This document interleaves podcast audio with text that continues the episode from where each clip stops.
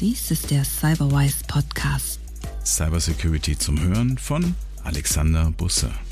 Der heutige Gast.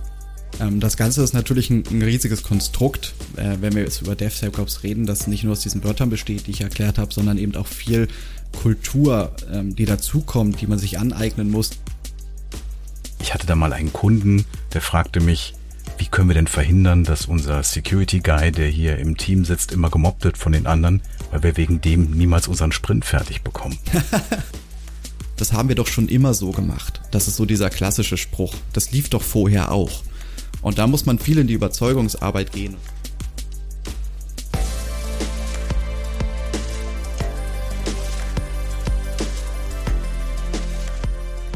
Heute reden wir über Supply Chain Angriffe und DevSecOps. Mit mir heute ist Marius Fehlemann. Marius ist Enterprise Open Solution Expert bei Bitbone. Ja, hallo erstmal. Hi, grüß dich Alex ähm, und danke, dass ich heute da sein darf. Ähm, Enterprise Open Solution Expert ist jetzt relativ weit gefasst. Ähm, ich bin so einerseits als Sales unterwegs bei uns bei der Bitbone, auf der anderen Seite eben auch im Consulting.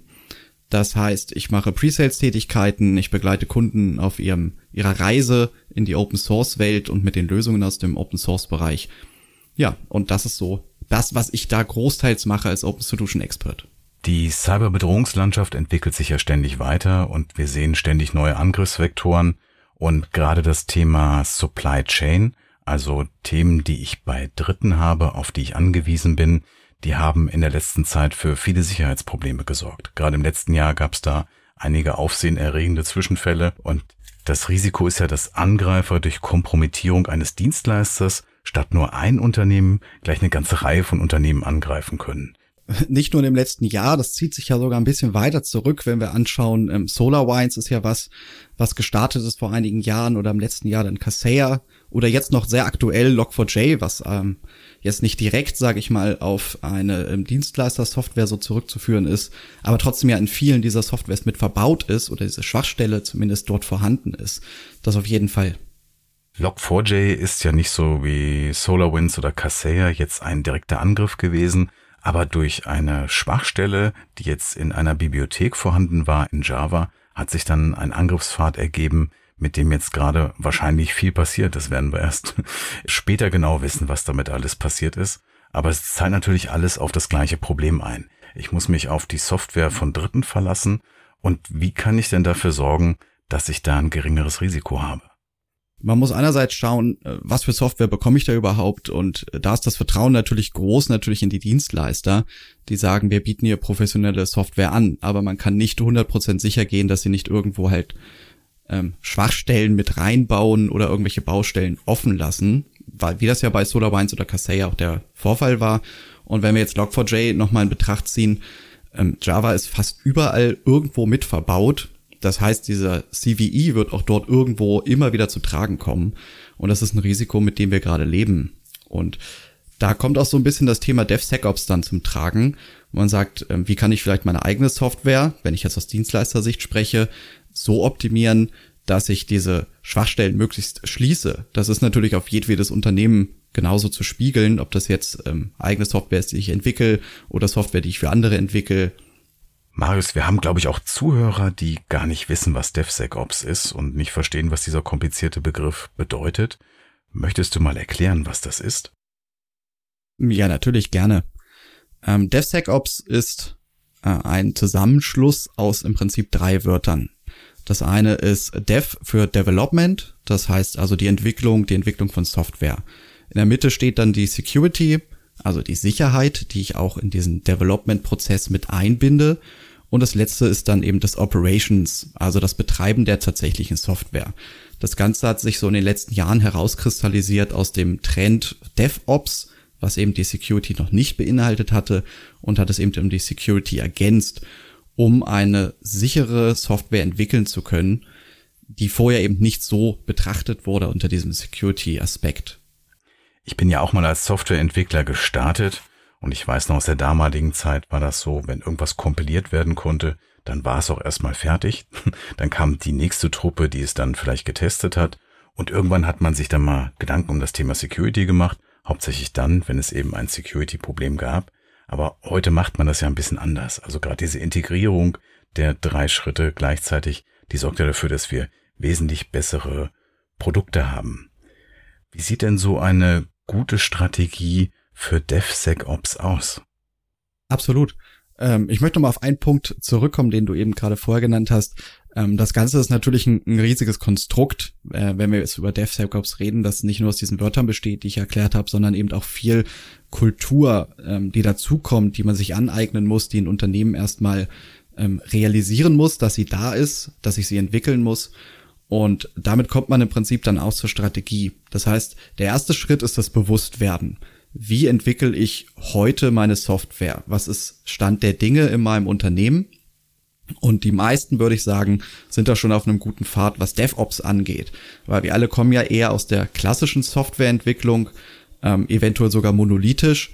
Und wenn man sich heutzutage die Anforderungen anschaut, das heißt Cloud Native ist ja so das Schlagwort, was die Softwareentwicklung angeht, dann komme ich immer in DevOps-Gefilde. Anders geht's heutzutage nicht mehr. Das heißt, ich schaue mir das erstmal an als ersten Schritt. Was habe ich im Unternehmen? Und wo setzt dann die Security ein? Das ist ja dann der ausschlaggebende Punkt. Und wie du es eben beschrieben hast, machen die meisten Unternehmen es so, oder es wurde so gemacht, dass man sich erstmal die Software entwickelt hat, man ist in die Testphase gegangen, hat irgendwann seine Releases geschoben und dann eher reaktionär gehandelt, wenn es zu Security-Vorfällen gekommen ist. Und dann gab es so vier Termine im Jahr, zu dem Releases herausgegeben worden sind, inklusive dann einer Frozen Zone vorher, wo dann keine Änderungen mehr erlaubt waren. Und dann musste man eben vielleicht unter Umständen ein halbes Jahr oder länger warten, wenn man irgendwelche Features hatte, die implementiert werden sollten. Genau, richtig. Dann habe ich meinen Stable Moment, der wird dann so lange genutzt, bis irgendwie neue Features gefordert werden von der Usergruppe oder es ganz dringend irgendwelche Miner-Updates geben musste. Und äh, das, was vielleicht noch pflichttechnisch gemacht wurde, waren dann irgendwelche Security-Updates, die vielleicht mal zwischendrin gemacht wurden. Und aus diesem State of the Art sind wir ja raus. Und heutzutage ist ja dann äh, Go-to-Market äh, was ganz Wichtiges. Also Go-to-Market heißt in dem Umfeld dann, ich möchte möglichst schnell meine Software an den Mann bringen, möglichst schnell verkaufen und dass sie genutzt wird und möchte dadurch eben dieses DevOps-Thema aufgreifen, dass ich sage, ich ent entwickle in sehr schnellen Zyklen. Das heißt, ich haue auch Releases in sehr schnellen Zyklen raus. Und wenn ich das mache und das unbedacht mache, jetzt kommt der Sec-Part dazu, dann habe ich immer das Problem, ich habe die Security gar nicht mit beachtet, weil ich haue schon das Release raus, da bin ich vielleicht noch gar nicht komplett durch einen Security-Test, weil das dauert ja ewig, bis man mal wirklich jede Schwachstelle getestet hat. Und wenn ich jetzt auf DevSecOps gehe, dann integriere ich das halt komplett in meine CI/CD-Pipeline, das Thema Security, damit es während der Entwicklung schon integriert wird.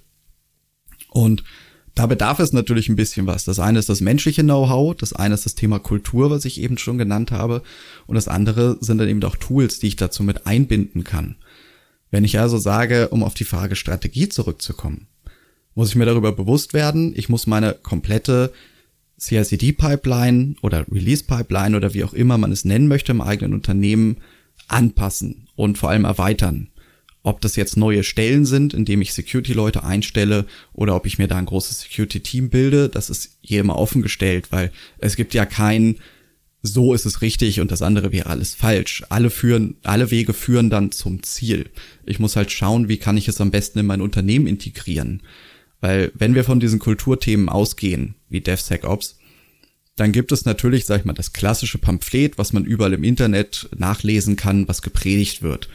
Aber ein Unternehmen sollte sich ja nie so weit verbiegen, um das zu erfüllen, sondern es soll es als ein Workframe sehen, den annehmen und so gut es geht adaptieren und eventuell auch umarbeiten. Hauptsache das Ergebnis ist nachher das Richtige. Das ist viel, viel wichtiger, als diese Kultur starr zu akzeptieren und das Unternehmen komplett umzubiegen, wenn es vielleicht gar nicht dahin passt. Ja, das stimmt. Wenn ich noch nach der Wasserfallmethode arbeite, wird mir DevSecOps wahrscheinlich keine Vorteile bringen. Dazu gehört natürlich auch, dass ich mit agilen Methoden arbeite, dass ich Teams habe, die jetzt zum Beispiel in Sprints sich vornehmen, bestimmte Ziele zu erreichen und dass auch dort schon das Thema Security installiert ist. Genau. Ich hatte da mal einen Kunden, der fragte mich, wie können wir denn verhindern, dass unser Security Guy, der hier im Team sitzt, immer gemobbt wird von den anderen, weil wir wegen dem niemals unseren Sprint fertig bekommen. und da haben wir eben Verfahren entwickelt, wie wir gesagt haben, oder Verfahren entwickelt, in denen wir überlegt haben, dass nicht nur einer in dem Team für Security zuständig sein kann, sondern Security muss eine Aufgabe von allen sein. Wir müssen User Stories für Security haben. Aber das führt es auch ein bisschen tiefer in das Thema agile Projektmethoden oder agile Entwicklung. Aber wie du richtig sagtest, wenn die Firma vielleicht von ihrem ganzen Modell her nicht darauf eingestellt ist, schnell zu agieren, dann wird DevSecOps alleine auch nicht helfen. Genau, richtig. Das ist ein großes Konstrukt und man muss eben schauen, wo kann ich anfangen, wo macht das Sinn. Ähm, ich muss erstmal in kleinen Steps gehen, ich muss ähm, Meilensteine setzen. Das ist halt wie jede andere Veränderung immer im Unternehmen auch. Das funktioniert nicht Schalter umlegen und es läuft, sondern man muss sich langsam hinarbeiten, Step by Step. Und äh, die Security in dem Bereich, wie du sagst, muss adaptiert sein in das komplette Team, muss Teil des Entwicklungsprozesses sein. Und das funktioniert eben nur, wenn ich das Team auch schon darauf ausgelegt habe, damit eben die Security nicht gemobbt wird und nicht gesagt wird, oh, aufgrund von dir verlieren wir jetzt unsere Release-Zyklen, ähm, sondern es muss der Teil des Sprints sein. Mhm. Und da ist ein ganz, ganz großes Ding, was ich oft sehe, was ich auch in meinen Consulting-Themen oft beobachtet habe, ähm, wenn ich das Thema ja, Kulturintegration bei ähm, Unternehmen begleitet habe, ist, dass viele Entwickler sagen, ähm, Security ist ja gar nicht meins. Ich bin Entwickler, ich will, dass Sachen funktionieren. Ich schreibe Code, damit es funktioniert. Und dann mal zu sehen, wo habe ich denn überhaupt eine Security-Schwachstelle? Wenn ich jetzt schaue, ich habe eine Software geschrieben, da habe ich ein Rollenmanagement drin. Da muss ich schauen, okay, das Rollenmanagement funktioniert, das ist eine ganz tolle Software, der Entwickler hat einen guten Job gemacht, ich habe wenig Bugs, ist alles toll. Und jetzt gehe ich einen Schritt weiter, dann schaue ich mal, ja, aber was kann man mit so einem Rollenmanagement eigentlich alles Böses machen? Und dann kommen wir ja auch ganz schnell wieder zu ganz vielen Vorfällen aus der Vergangenheit. Das heißt, da ist jemand, der hat vielleicht Adminrechte oder Supervisorrechte oder sonstiges. Und wenn man da rankommt, dann kann man auch alles zerschießen. Und wie leicht ist es jetzt eigentlich, da ranzukommen? Und wenn man diesen Fragenkatalog sich ausarbeitet und immer wieder auch hinterfragt, was baue ich da und wie kann man es missbrauchen, also nicht nur die reine Funktion im Auge haben, sondern auch den Missbrauchsfaktor. Dann kommt man schon mal eine ganz Schritt weit in Richtung DevSecOps. Das heißt, für den ersten Step braucht man gar nicht unbedingt einen ausgebildeten Security-Menschen, der das tut, sondern ganz vieles schon mal das eigene Mindset und sich selbst zu hinterfragen in der Entwicklung. Und das kann man relativ schnell adaptieren und sich dann weiterentwickeln, wirklich, indem man sich Security-Leute und Tools dazu holt. Das stimmt. Diese Idee, darüber nachzudenken, wie könnte ich etwas denn kreativ in einer Richtung nutzen, die sich dann jemand nicht gedacht hat dafür. Also sprich, wie könnte ich etwas ausnutzen? Wie könnte ich mit den Funktionen, die ich habe, etwas tun, was ich nicht tun sollte? Das ist eigentlich dieses Security Mindset. Den Gedanken mal umzudrehen von, wie mache ich Dinge eben der Reihe nach in einem Prozess möglichst effizient in die Richtung, was kann ich mit dem, was ich jetzt weiß, da tun, was vielleicht nicht so gedacht ist? Wie könnte ich eine Berechtigung erlangen, die ich nicht haben sollte? Wie könnte ich an einer Stelle, wo, ja, es ist ein bisschen hypothetisch jetzt, aber ganz einfach, wenn ich mir den Prozess überlege, was könnte ich tun, so wie er jetzt in Software abgebildet ist, um das Ganze eben auszuhebeln. Und das ist Security-Denken. Genau, und äh, da, da kann man auch schöne Beispiele nennen, um das nicht ganz so abstrakt zu halten. Ähm, ich finde, ein ganz guter Indikator, wo es halt viel auch um Entwicklung und genau diesen Missbrauch geht, ist die Gaming-Industrie. Das meine ich jetzt gar nicht mit Missbrauch, mit ähm, irgendwelche Konten werden gehackt oder sowas, sondern nur das, das reine Spiel an sich. Es gibt tausende Compilations oder auch Speedruns und sonstiges, wo genau solche Dinge ausgenutzt werden, wo vielleicht ein Entwickler sich gedacht hat, das ist ähm, vom Konzept her irgendwie eine coole Mechanik, die baue ich mal ein.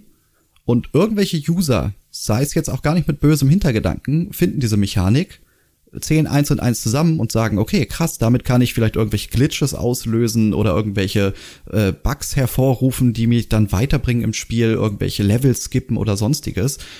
Da fängt das ja im Prinzip schon an. Und das ist jetzt noch ohne bösen Hintergedanken. Und das kann man natürlich dann bis ins Unendliche treiben. Wenn wir jetzt mal an die Sicherheitsvorfälle denken, die wir hatten und uns überlegen, hätte man das mit DevSecOps-Methoden verhindern können zum Beispiel SolarWinds, da war ja, oder SolarWinds, wenn wir daran denken, dass dort in dem Endprodukt dann eine Malware mit zu den Kunden ausgeliefert wurde, hätte man das mit einer DevSecOps-Kette verhindern können? Ja und nein. Ähm, ich bin nicht so tief in der Architektur drin, dass ich da jetzt wirklich dediziert sagen kann, das kann man auf jeden Fall tun, dass äh, man das verhindert. Ähm, soweit ich weiß, ist äh, SolarWinds auch sehr monolithisch aufgebaut. Das heißt, es gibt da gar nicht so die krasse Ent Entwicklung mit Minor Releases oder ständigen Release-Zyklen oder so. Ähm, zumindest nach meinem Wissen. Aber grundsätzlich kann man das damit verhindern. Ähm, wenn ich jetzt zum Beispiel Tools habe ich schon genannt, äh, ich habe auch schon Security-Aspekte genannt. Und wenn ich meine Software dauerhaft darauf überprüfe und sie nicht einfach nur laufen lasse, sondern wirklich ins Visier nehme und schaue, was funktioniert alles, was funktioniert nicht, ähm, dann kann ich da auf jeden Fall schon sehr, sehr viel draus sehen. Ein Beispiel wäre zum Beispiel, dass ich auch mir ähm, Tracing anschaue innerhalb ähm, so einer Software. Dass ich gucke, ja, welcher Dienst spricht denn gerade mit welchem? Und wenn wir dann noch einen Schritt weitergehen und sagen, das ist vielleicht alles containerisiert oder sowas, dann habe ich noch mehr Überblick darüber. Ähm, wo man natürlich sagen kann, DevSecOps kann sowas auf jeden Fall verhindern. Ja. Ich denke auch, wenn ich diese Kette habe und eben sicherstellen kann, dass das Produkt, das Release, das hinten rauskommt, eben über diesen Weg hinaus verfolgbar ist, dass eben auch der letzte Schritt, wo ich dann das Release zusammenpacke und an den Kunden ausliefere, in eine Kette eingebunden ist, dann sollte ich es damit verhindern können. Auf jeden Fall, vor allem kommt ja da, sag ich mal, der letzte Schritt auch noch viel zum Tragen, wenn wir über DevSecOps reden. Ähm, den haben wir jetzt ein bisschen außen vor gelassen, äh, der Ops-Bereich. Also das heißt, ich schreibe ja nicht nur einfach meine Software, liefere die aus ähm, und setze mich einfach mal an die nächsten Pakete, die ich dann schreiben werde, sondern es ist ja so, dass die Entwicklungsparteien, die ähm, an diesen Releases arbeiten, nachher natürlich auch das Operations übernehmen. Ähm, also das heißt, wie läuft meine Software, ist die gut, ist die performant etc. Um dafür natürlich auch mein Backlog wieder zu füllen. Was gibt es vielleicht, was ich erneuern muss in einem neuen Release oder gibt es irgendwo ganz harte Bugs, die jetzt unbedingt äh, Fixes brauchen, wo ich vielleicht in eine Crunch-Time gehen muss oder so, aber das muss sofort noch erledigt werden. Und wenn ich diesen Operations-Bereich damit reinziehe, dann sehe ich auch viel eher, verändert sich da irgendwas, irgendwas vielleicht gar nicht geplant war, habe ich äh, irgendwelche Metriken, die mir ganz, ganz komisch erscheinen. Dann kann ich da viel eher nochmal unter meine Security-Brille reingehen und zurück ins Development gehen und genau diese ähm, jeder kennt das bestimmt, wenn er schon mal das Bild gesehen hat, diese Unendlichkeitsschleife aus der Entwicklung. Und dann komme ich halt immer wieder an den Punkt, okay, ich habe jetzt hier ein Backlog ähm, aus, aus Logs, aus Reports etc. und äh, aus, aus User, äh, Use Cases und User Stories und baue mir daraus meinen nächsten Sprintplan. Und dann geht's wieder von vorne los. Und den kann ich natürlich viel effizienter gestalten, wenn ich das Operations und Security immer mit im Auge behalte und kann damit auch Fremdeingriffe ziemlich gut entgegensteuern. Äh, weitergehend ist dann natürlich regelmäßige Codeüberprüfung. Es gibt ja auch da einige Tools, die mir sagen, okay, ich habe hier diesen Code, bleibt der Code gleich? Gibt es irgendwo Veränderungen? Wenn ich jetzt im Git gehe, sehe ich ja zum Beispiel auch jede Veränderung, die damit stattfindet. Ähm, sind denn alle Codeschnipsel drin, wenn ich es kompiliere? Oder fehlen welche? Oder sind vielleicht sogar zu viele drin? Hat irgendwer was reingeschmuggelt, was vielleicht gar nicht in meiner CSCD-Pipeline vorhanden sein dürfte? Das wäre das Risiko in dem Moment, dass dort jemand etwas einschmuggelt und damit eben Code, der nicht drin sein sollte, mit einfügt und der dann beim Kunden Schaden anrichtet. Ich finde interessant, was du gerade sagtest über die Verknüpfung von Development und Operation. In früheren Zeiten, und ich bin da viel im Bankenbereich unterwegs gewesen, da war es üblich und ist auch heute noch so in den regulatorischen Anforderungen, dass es eine strikte Trennung zwischen Produktion und Entwicklung gibt. Das heißt, der Entwickler darf keinen Zugriff auf die Produktionsumgebung haben, aber das macht es natürlich auch schwierig, wenn der Entwickler jetzt Fehler nachstellen möchte, zum Beispiel die Echtdaten braucht. Und DevSecOps, so wie ich es verstanden habe, bricht auch mit dieser starren Trennung und der Entwickler kann jederzeit auch in der Operations-Umgebung eben sich anschauen, was da passiert, auf die Daten zugreifen und damit eben für besseren Code und für bessere Programme sorgen. Genau, das hast du richtig verstanden. Operations ist da natürlich rein auf Applikationsebene. Das heißt, er muss da nicht irgendwelche VMs oder sonstiges im Auge betrachten. Das ist alles auf der Infrastruktur- und Admin-Ebene. Aber äh, genau darum geht es, seine eigene Software auch im Betrieb live zu erleben und da auch zu warten. Und warten heißt ja in dem Fall, neue Patches rauszuliefern. Aus deiner Erfahrung, was sind denn die größten Hindernisse beim Einsatz von DevSecOps im Unternehmen? ja, Hindernisse gibt's äh, tatsächlich ohne Ende und alle sehr verschieden.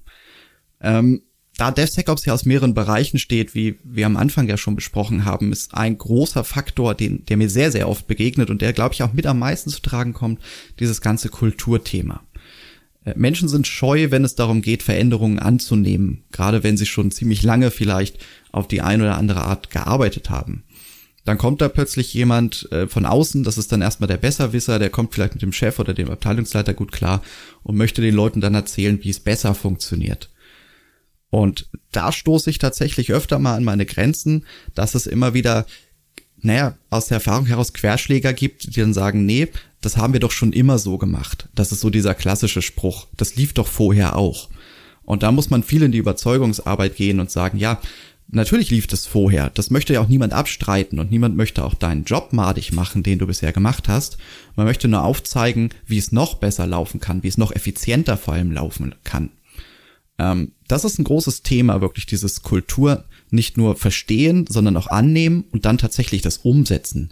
Und das Umsetzen meine ich jetzt tatsächlich nicht einfach nur, ja, wir probieren das mal aus, sondern wenn man sich so eine Kultur aneignet, dann ist das ein, ein iterativer Prozess, der kann über Jahre dauern. Ähm, und das ist dann wirklich umsetzen. Das ist wie wenn ich jetzt sage, ich, ich fange mit Sport an, mache das dreimal, ja, dann habe ich nicht mit Sport angefangen. Wenn ich nach drei Jahren sage, ich mache immer noch Sport, dann habe ich mit Sport angefangen. Ich habe viele Projekte bei Kunden gesehen, die daran gescheitert sind, dass man sich um die technische Lösung gekümmert hat, alles soweit vorbereitet hat und dann war am Ende ja nur noch der Schritt, die User mitzunehmen oder die Admins oder die, die damit ja. arbeiten sollen und dann stellt man auf einmal fest, das, was wir hier entwickelt haben, geht komplett an deren Alltag vorbei oder die nehmen es nicht an, weil sie nicht früh genug mitgenommen wurden, weil sie nicht mitbestimmen konnten, weil man sie nicht gefragt hat und das ist tatsächlich ein großes Projektrisiko. Äh, tatsächlich, das ist ein großer Punkt. Man muss die User auf jeden Fall mitnehmen. Man muss sie einfangen und möglichst früh auch in das Projekt mit einbinden.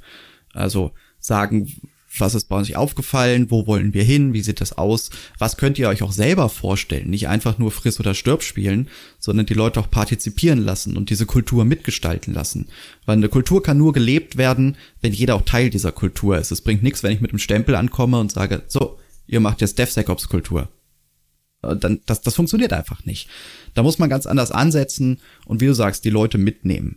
Und äh, du hast eben auch Tools gesagt. Tools sind natürlich immer ja ein tolles Hilfsmittel, Werkzeuge, wie es auf Deutsch halt heißt. Ähm, die erleichtern mir einiges, mit denen kann ich gut arbeiten. Wenn ich allerdings schon eine Abneigung gegenüber dem habe, dann bringt mir das beste Tool der Welt einfach nichts, wenn es nicht genutzt wird oder auch nicht richtig genutzt wird. Du sagtest gerade das schöne Beispiel mit Sport. Ich mache erst Sport, wenn ich ihn regelmäßig mache, nicht nur einmal. Wenn wir jetzt an eine DevSecOps-Einführung denken und an so einen Zeitrahmen dazu, was glaubst du, wie lange braucht so ein Unternehmen, bis sie wirklich DevSecOps am Laufen haben? Ist das ein Jahr? Sind das drei Jahre? Oder wie würdest du das so vom Zeitaufwand her einschätzen? Ich würde sagen, wenn man es einführt, sollte man auch erstmal in kleinen Schritten einführen. Das heißt, ich suche mir vielleicht auch erstmal ein Team raus, was das ein bisschen vorarbeitet, wo ich auch eine Testingphase habe sozusagen von dem Ganzen. Und dann bin ich vielleicht so nach einem halben, dreiviertel bis ein Jahr durch diese Testphase durch, wo ich weiß, okay, was sind meine Vorteile, was sind meine Nachteile, wie hat sich das Ganze auch ergeben und kann dann so in die erste Revue ähm, Passage gehen, dass ich sage, ich ziehe mir jetzt Ergebnisse raus, ich passe das an und dann lege ich nochmal los. Und ich würde sagen, mit den richtigen Tools auch. Man braucht auch die, die passende Entwicklungsumgebung. Wenn wir jetzt im Containerumfeld sind, zum Beispiel in Kubernetes, dann bin ich vielleicht nach zwei Jahren tatsächlich so weit, dass ich sagen kann, es funktioniert jetzt richtig gut. Das hängt auch viel davon ab, wie man die Leute mitnimmt, wie erfolgreich das Projekt ist. Aber nach meiner Erfahrung ist es so, dass man nach zwei Jahren durchaus sagen kann, ja, DevSecOps läuft jetzt bei uns. Aber das möchte ich dazu sagen, es ist nie fertig. DevSecOps ist eine Kultur, ist eine Strategie, ist ein Prozess, ähm, ist es so vieles auf einmal. Das heißt, ich muss immer wieder eine Iteration fahren. Ich muss es immer wieder neu denken. Ich muss mich immer wieder an die Gegebenheiten anpassen. Vor allem im Cloud-Native-Bereich. Es kommt jeden Tag quasi neue Produkte auf den Markt. Irgendwas verändert sich bei uns in der IT. Die IT ist noch schnelllebiger als je zuvor. Das heißt, ich muss am Ball bleiben. Das heißt, ich muss mein Team weiterentwickeln. Ich muss meinen DevSecOps weiterentwickeln. Und ich glaube, das ist ein Knackpunkt. Also Regelmäßigkeit und am Ball bleiben.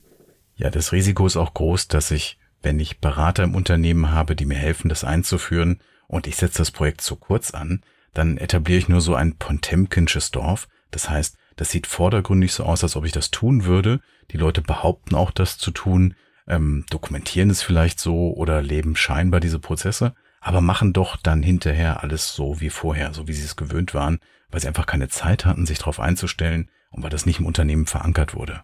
Da sprichst du wahre Worte. Da kann ich tatsächlich aus einem aus einem Projekt ähm, erzählen, das ich einmal hatte.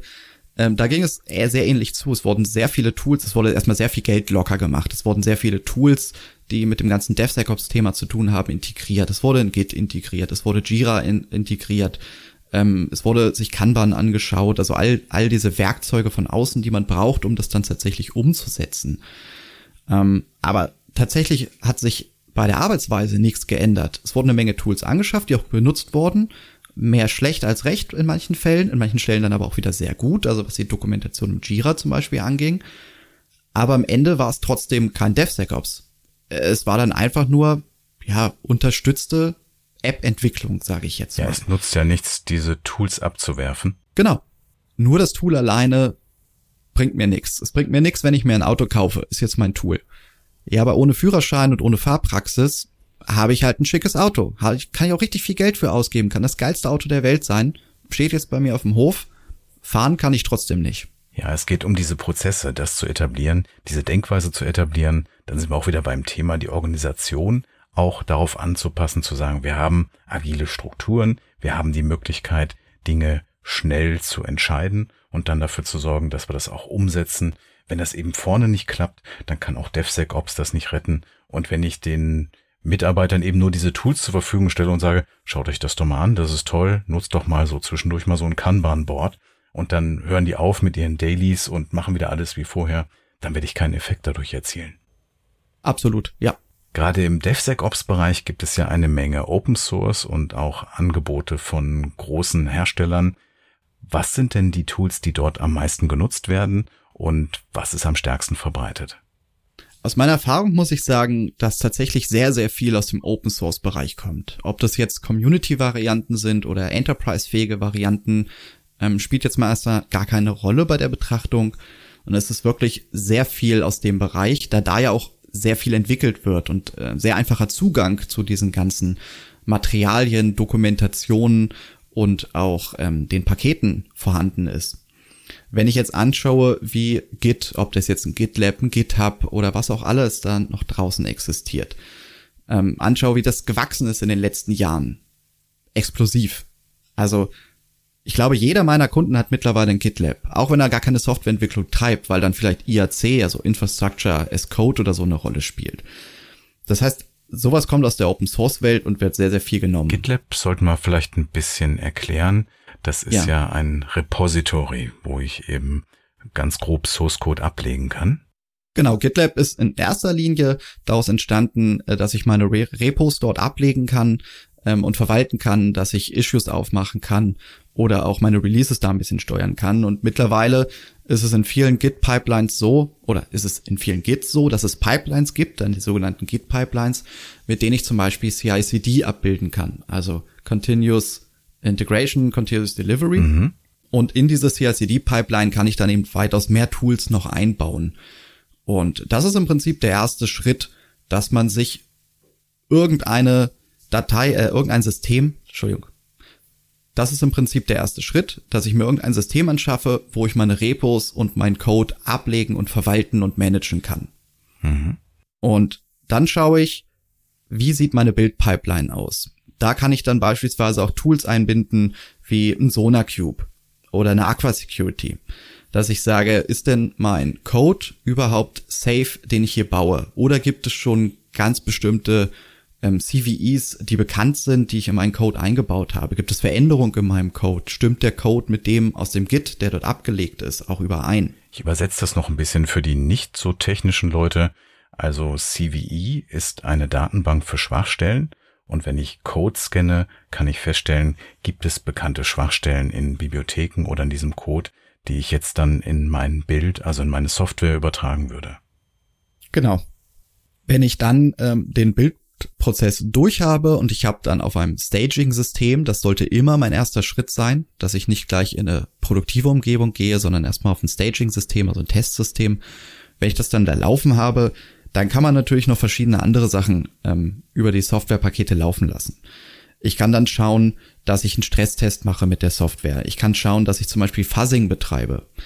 Ähm, Fuzzing ist, dass ich ähm, eine Software-Tool, beispielsweise gibt es da Code Intelligence, mit denen ich ein bisschen Erfahrung habe, ähm, random generierte Daten auf diese Software loslässt, um einfach zu schauen, ähnlich wie ein Stresstest, wie geht denn diese Software damit um und kann ich irgendwie mit Absicht Bugs oder Issues hervorrufen? Womit kommt die Software nicht klar? Wenn wir es jetzt mal ganz stumpf runterbrechen, ähm, kann die Software beispielsweise mit den deutschen ähm, Buchstaben Ä, Ö oder Ü umgehen. Das ist ja auch nicht gerade aus dem amerikanischen Bereich immer so gegeben. Ähm, wenn ich dann das Testing durch habe, komme ich irgendwann natürlich in die Auslieferung der Pakete. Und dann kommt es ganz darauf an, wo ich das Laufen habe. Wir gehen jetzt einfach mal von Cloud Native aus, das heißt, ich habe Container am Laufen. Dann habe ich den Klassiker, ich betreibe ein Logging.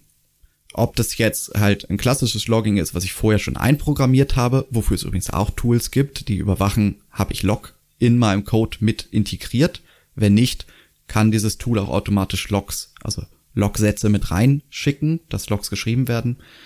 Das kann ich dann sammeln, zum Beispiel in einem Kibana oder in einem Slack oder sonstiges. Kann mir dann noch mhm. Monitoring mit dran schmeißen, sagt, ist denn alles in Ordnung? Oder wenn ich schon ein Enterprise Kubernetes nutze, wie zum Beispiel ein OpenShift oder ein Rancher, äh, dann kann ich da eben auch schauen, ist denn mit meinen Containern alles in Ordnung? Funktioniert das? Und mhm. ein ganz interessanter Schritt, der immer sehr vernachlässigt wird, leider, liegt vielleicht auch so ein bisschen mit am Preis, ist das ganze Thema Tracing. Ich finde, Tracing hat gerade in der letzten Phase einen unglaublich großen Faktor.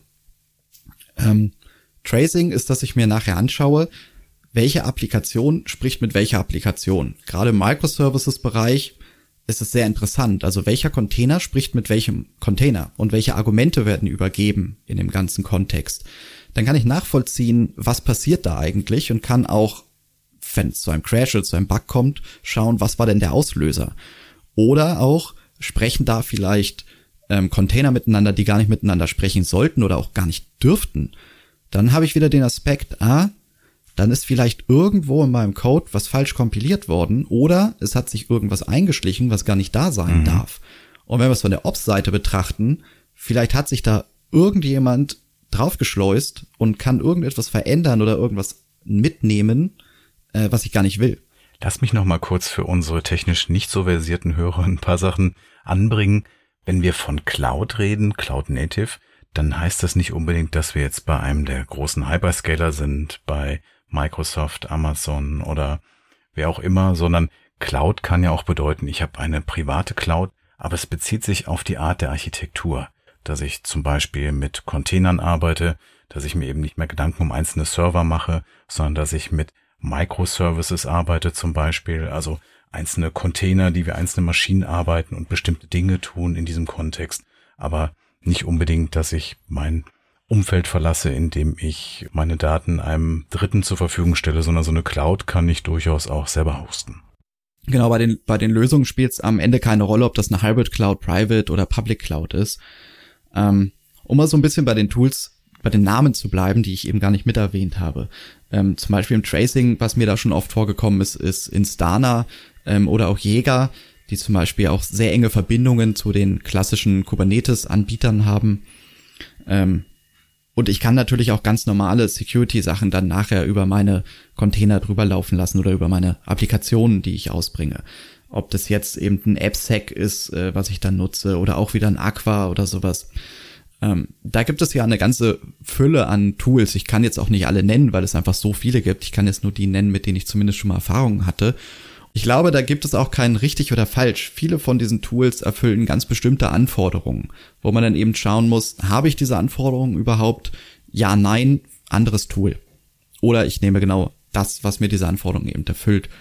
Ähm, da ist, glaube ich, viel wirklich, dass man schauen muss, ähm, wie evaluiere ich das Ganze. Wir hatten gerade noch zwei Begriffe Continuous Integration, Continuous Development. Möchtest du die noch ein bisschen erklären? Äh, wir haben schon äh, ziemlich oft darüber gesprochen, ist nur nicht so explizit genannt hier tatsächlich. Und zwar ist ähm, CICD dann der Workframe, den ich nutze aus der agilen Softwareentwicklung. Das heißt, ich habe vorhin schon mal die Umgeräte 8, also das Unendlichkeitszeichen genannt. Ich schaue, dass ich kontinuierlich, das ist das CI, ähm, Integration in meinen Code bringe, in meine Software bringe. Und auch ähm, kontinuierlich eben weiterentwickle, beziehungsweise CD kann man entweder äh, Continuous Development sprechen, dann bin ich in der Entwicklung, oder Continuous Delivery, dann bin ich halt dabei, das Ganze auszuliefern. Beides ist richtig, das ist mehr so eine, da, da streiten sich die Geister, sag ich mal. Ähm, und da geht es halt darum, wirklich dauerhaft immer wieder in Sprints, ein, zwei Wochen, die Software weiterzuentwickeln und wenn es nur Minor Releases sind oder kleine Patches und dauerhaften Release zu haben. Vorhin habe ich schon mal Go-to-Market genannt. Ähm, das heißt also, ich möchte möglichst schnell immer am Stand der Zeit meine Software rausbringen damit ich möglichst eben nicht in Rückstand gerate mit irgendwas und vor allem auch ähm, im Gegensatz zur Konkurrenz versuche, immer ganz weit vorne mit meiner, meiner Nase zu sein. Und die adaptieren das natürlich und dann kommen wir ins Marktgefüge und ähm, da driften wir dann leider zu weit ab. Wir hatten eben ein Tool, das du mehrfach erwähnt hast, Kubernetes, also ganz wichtig natürlich in diesem Kontext. Möchtest du noch mal erklären, was Kubernetes eigentlich macht? Äh, ja, gerne. Äh, eins meiner absoluten Lieblingstools, muss ich dazu sagen. Ich liebe Kubernetes. Kubernetes ist eine Betriebsplattform für Container. Container sind die Microservices. Wenn ich da noch mal kurz runterbreche, klassische ähm, Anwendungen, die vor ein paar Jahren noch entwickelt wurden, sind Monolithen. Das heißt, sie bestehen aus einem riesigen Komplex, der ineinander greift und ähm, dadurch auch ziemlich behäbig in der Entwicklung auf der einen Seite ist und wenn er dann mal einen Fehler hat, dann ist es auch relativ schwer, das wieder glatt zu bügeln. Und es lässt sich halt nicht so einfach skalieren. Wenn ich jetzt sage, ich möchte Container haben, dann habe ich eben die genannten Microservices, kann die, wie ich möchte, ausrollen, weil ich brauche ja nur eben diese kleinen Pakete auf den Containern und das Ganze muss ja irgendwo gemanagt werden. Und da kommt dann Kubernetes ins Spiel. Das wurde damals von Google entwickelt, ist jetzt mittlerweile von vielen adaptiert worden und immer weiterentwickelt worden und auch einzelne Produkte rausgeschnürt worden, wie zum Beispiel von Red Hat das OpenShift. Und darauf kann ich eben die Container ausrollen, kann meinen Bildprozess mit anschließen, ähm, kann das ganze Management und die ganze Orchestrierung drüber laufen lassen. Das ist dann vor allem wichtig, wenn ich sage, ich habe hier Cloud-Native-Anwendungen, dafür kommt Kubernetes dann nämlich zum Tragen und möchte jetzt die Skalierung und vor allem den Lifecycle darin abbilden. Und äh, das Schöne ist, Kubernetes bietet dann auch noch die Möglichkeit für Self-Healing. Das heißt, schmiert mir ein Container ab, wird einfach automatisch neuer ausgerollt. Habe ich ein neues Release, klicke ich einfach nur auf äh, Release-Bild und Start. Zack, gibt ein In-Placement. Ähm, direkt, Container sind halt nicht dafür da, lange zu laufen, sondern sie dürfen jederzeit ersetzt werden. Sie dürfen sogar sterben. Das ist auch vielleicht nochmal ein anderes Thema, wo wir nochmal dediziert drüber sprechen sollten. Ich glaube, das ist eine große Angst von vielen, dass äh, Container sterben sollen sogar. Mhm. Und ja. Ähm, ja, das ist im Prinzip die Betriebsplattform Kubernetes. Und wie gesagt, gibt es beispielsweise eben Anbieter, die das noch verfeinern mit weiteren Services, ähm, mit mehr Integrationsmöglichkeiten. Ich denke, ein Container kann man auch gut erklären. Viele kennen vielleicht die virtuelle Maschine, wenn Sie auf Ihrem Mac dann nochmal ein separates Windows booten in einem separaten Fenster oder umgekehrt oder man hat mal auf seinem PC mit Linux experimentiert in einer virtuellen Maschine. Und diese Weiterentwicklung der virtuellen Maschinen, das sind eigentlich die Container, die sind wesentlich schlanker, stellen aber eigentlich eine Einheit dar wie eine virtuelle Maschine, nur eben mit wesentlich weniger Aufwand. Und der Vorteil, den ich mit Kubernetes zum Beispiel habe, ist, dass ich damit so eine Lastverteilung vornehmen kann, ich kann dann mehrere Container starten, die eigentlich das gleiche machen. Dieser Microservice-Gedanke, um Lasten abzufangen. Und ich kann damit sehr flexible handhaben, was ich früher vielleicht so in Hardware mit verschiedenen Maschinen administrieren musste. Letztendlich in einer Umgebung, in der das alles viel, viel virtueller wird. Richtig. Und äh, im Gegensatz zu VM hat man noch den sexy Vorteil, dass man keine Ressourcen vorhalten muss. Das, also natürlich muss man am Ende irgendwo die Ressourcen hernehmen, ähm, aber wenn ich VMs habe, die vielleicht nur einmal im Jahr tatsächlich unter Last stehen, wenn ich ein saisonales Geschäft habe beispielsweise, ähm, dann habe ich die ganze Zeit diese VM am Laufen, die unglaublich viel ähm, Compute vielleicht einnimmt. Dabei wird sie fast nie benutzt. Und das dann schön bei, bei einem Kubernetes. Habe ich die Last, werden einfach mehr Container ausgerollt. Ähm, und habe ich die Last nicht mehr, gehen sie wieder runter schönes Beispiel dafür ist Amazon. Amazon baut alles aus Containern. Das merkt man halt auch an der, an der ganzen Website, wie sie aufgebaut ist. Und ein großer Vorteil von Containern ist auch, dass ich sie, wie du sagst, einfach auch sterben lassen kann. Also nehmen wir an, ich habe so ein System, das jetzt zum Beispiel einen Webserver auf dem Internet darstellt und die Systeme sind natürlich ständig auch Angriffen ausgesetzt. Und wenn ich jetzt diese Systeme von Zeit zu Zeit einfach neu ähm, machen möchte, wenn ich also dafür sorgen möchte, dass ich eine frische Installation habe, die nicht kompromittiert ist, ist das mit so einem Container ganz einfach. Ich installiere einfach den Container neu mit dem aktuellen Image und ich habe nicht den Aufwand wie früher, dass ich da eine Maschine neu installieren muss, sondern das geht innerhalb von Sekunden. Richtig, das, das ist total abgefahrene Technik, die mich jedes Mal begeistert. Deswegen bin ich auch so ein Fan von Kubernetes tatsächlich.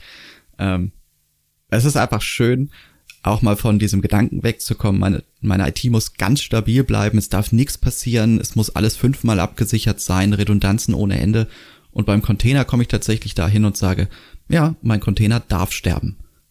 Und Container Security ist ein Thema, das noch gar nicht so alt ist. Also sich darüber Gedanken zu machen, welche Sicherheitsrisiken habe ich denn dadurch oder wenn die vielleicht untereinander kommunizieren, was ich gar nicht möchte, weil da drin Bibliotheken sind, von denen ich gar nicht weiß, was sie tun. Das hat natürlich nochmal einiges an Komplexitätssteigerung für das Thema Security. Und Komplexität ist natürlich immer der Feind von Security. Deswegen muss ich mir Absolut. Gedanken machen, wie ich mit Containern arbeite. Und Grundregeln, wie zum Beispiel keine Updates in Containern zu machen, sondern einfach den Container zu tauschen, das sind Dinge, die sind ganz essentiell, damit ich mir keine Sicherheitsprobleme einfange.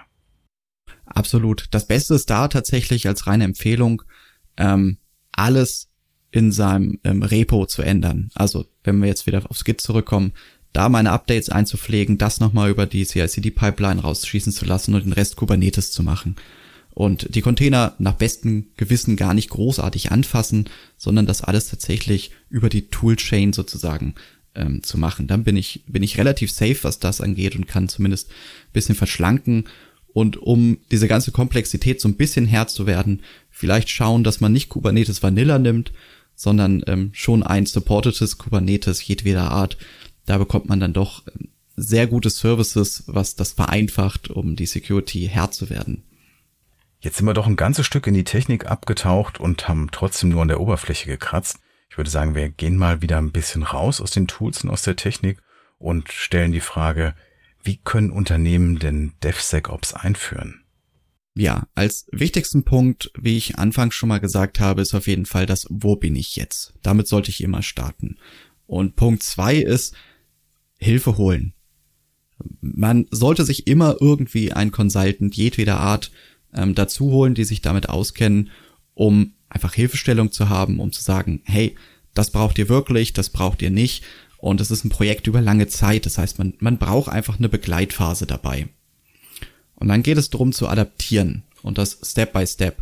Meine beste Erfahrung habe ich damit gemacht, das könnte man jetzt als Schritt drei dann nehmen, erstmal ein kleines Team nehmen, ein ausgewähltes Team, einen User-Test fahren mit dem DevSecOps. Und schauen, was mache ich da? Schritt vier ist das Ganze dann ausweiten. Mehr Produkte mit reinnehmen, mehr Teams mit reinnehmen. Und dann regelmäßig auch in Schritt fünf Revue passieren lassen.